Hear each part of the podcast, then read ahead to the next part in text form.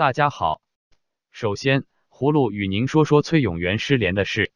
因牵扯中国陕西千亿矿权案，卷宗失窃一事，被外界誉为正义使者的崔永元，突然之间就没了音讯。其挚友发文称，目前已联系不上本人。二月二十四日报道称，崔永元的好友中国内地女星袁丽于二月二十三日在微博发文称联系不上崔永元，希望崔老师平安健康。因为袁立是与崔永元走得最近的公众人物，其言论或许能透露出一些消息。目前，袁立所发微博已被删除。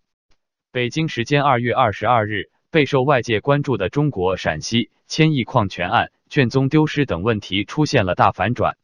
联合调查组还指崔永元参与其中，协助最高法前法官王林清制作发布内容失实及涉嫌泄密的视频。从种种迹象表明，崔永元已遭到当局的扣押。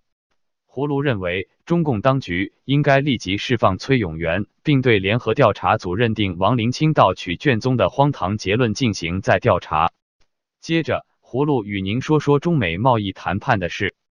川普二月二十二日在白宫椭圆形办公室会晤了刘鹤及中国贸易代表团，期间有记者问及双方若达成谅解备忘录将会持续多长时间时，川普表示那将会是短期的。川普还说：“我不喜欢谅解备忘录，因为他们没有任何意义。在我看来，没有任何意义。我认为最好是达成一个文件。”美国贸易代表莱特希则说，谅解备忘录是一个契约，这是达成贸易协议一般使用的，是双方具有约束力的协议，是一个法律术语。莱特希则说，谅解备忘录包含了所有细节，非常具体。但川普说他并不同意。他说：“我认为谅解备忘录跟我们所希望的并不完全一样。我假定现在达成谅解备忘录是要纳入最后的协议的。”但对我来说，最后的正式协议是真正的协议。有知情人士说，刘鹤副总理此行除了谈判任务以外，重点是以国家主席习近平的特使身份为习主席的美国之旅打前站。中南海核心智囊和御用团队已经在与白宫方面就相关行程进行协商。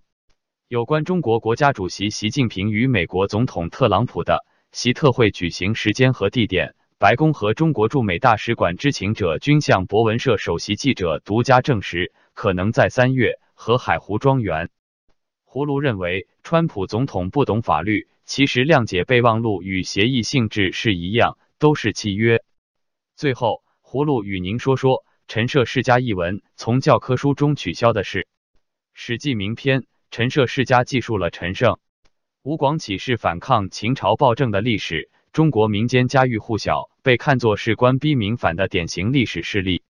中国历史上的农民起义一直为毛泽东领导的中共所推崇。中共自是造反起家，天不怕地不怕，造反为大。但是这一名篇已经从教科书中消失。有网友问陈涉世家有一句“王侯将相宁有种乎”，是不是犯忌了？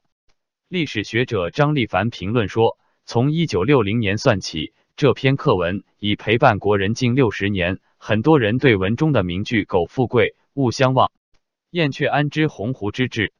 天下苦秦久矣。今王一死，举大计一死，等死，死国可乎？王侯将相宁有种乎？可以说倒背如流。有网友认为这体现了习近平的不自信，但也有人认为这件事不一定是习近平做的。有网民写道。删除陈涉世家也没有用，刘向从来不读书。葫芦认为，教育部删除陈涉世家一文的确令人费解。中共越来越不像一个革命党了，更像一个摇摇欲坠的王朝。好了，今天葫芦就与您聊到这里，明天见。